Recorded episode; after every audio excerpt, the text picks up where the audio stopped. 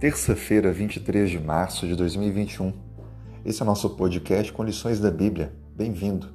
O tema de hoje: Missionários e líderes de adoração. Gostaria que você acompanhasse comigo a leitura de Isaías, capítulo 66, versos 19, 20 e 21. Porei entre elas um sinal, e alguns dos que foram salvos enviarei às nações, a Tarsis, Pul, Lude, que atiram com o arco, a Tubal e Javã, até as terras do mar mais remotas, que jamais ouviram falar de mim, nem viram a minha glória. Eles anunciarão entre as nações a minha glória. Trarão todos os vossos irmãos dentre todas as nações por oferta ao Senhor, sobre cavalos, em liteiras e sobre mulas e dromedários, ao meu santo monte, a Jerusalém, diz o Senhor, como quando os filhos de Israel trazem as suas ofertas de manjares em vasos puros à casa do Senhor. Também deles tomarei alguns para sacerdotes e para levitas, assim diz o Senhor. Que leitura extraordinária! Há muitas lições a serem aprendidas aqui.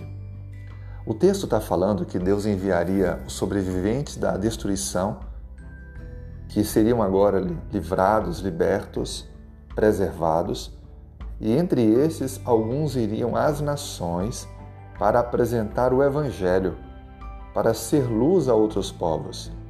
Esse texto ele marca uma expansão missionária no Velho Testamento, aonde pessoas do povo hebreu iriam a outras nações ensinando sobre o único e verdadeiro Deus.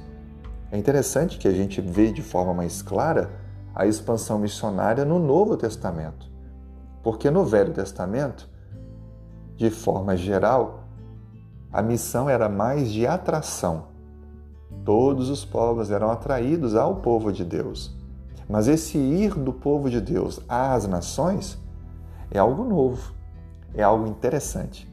E aqui fica bem claro para nós que Deus também tinha missionários no período velho testamentário. Assim, então, como a gente percebe essa declaração, ela se torna ainda mais linda quando um detalhe adicional faz com que destaca-se a graça de Deus. A Bíblia descreve no versículo 21 que Deus tomaria alguns daqueles que seriam trazidos, alcançados pelo Evangelho, e fariam deles sacerdotes e levitas.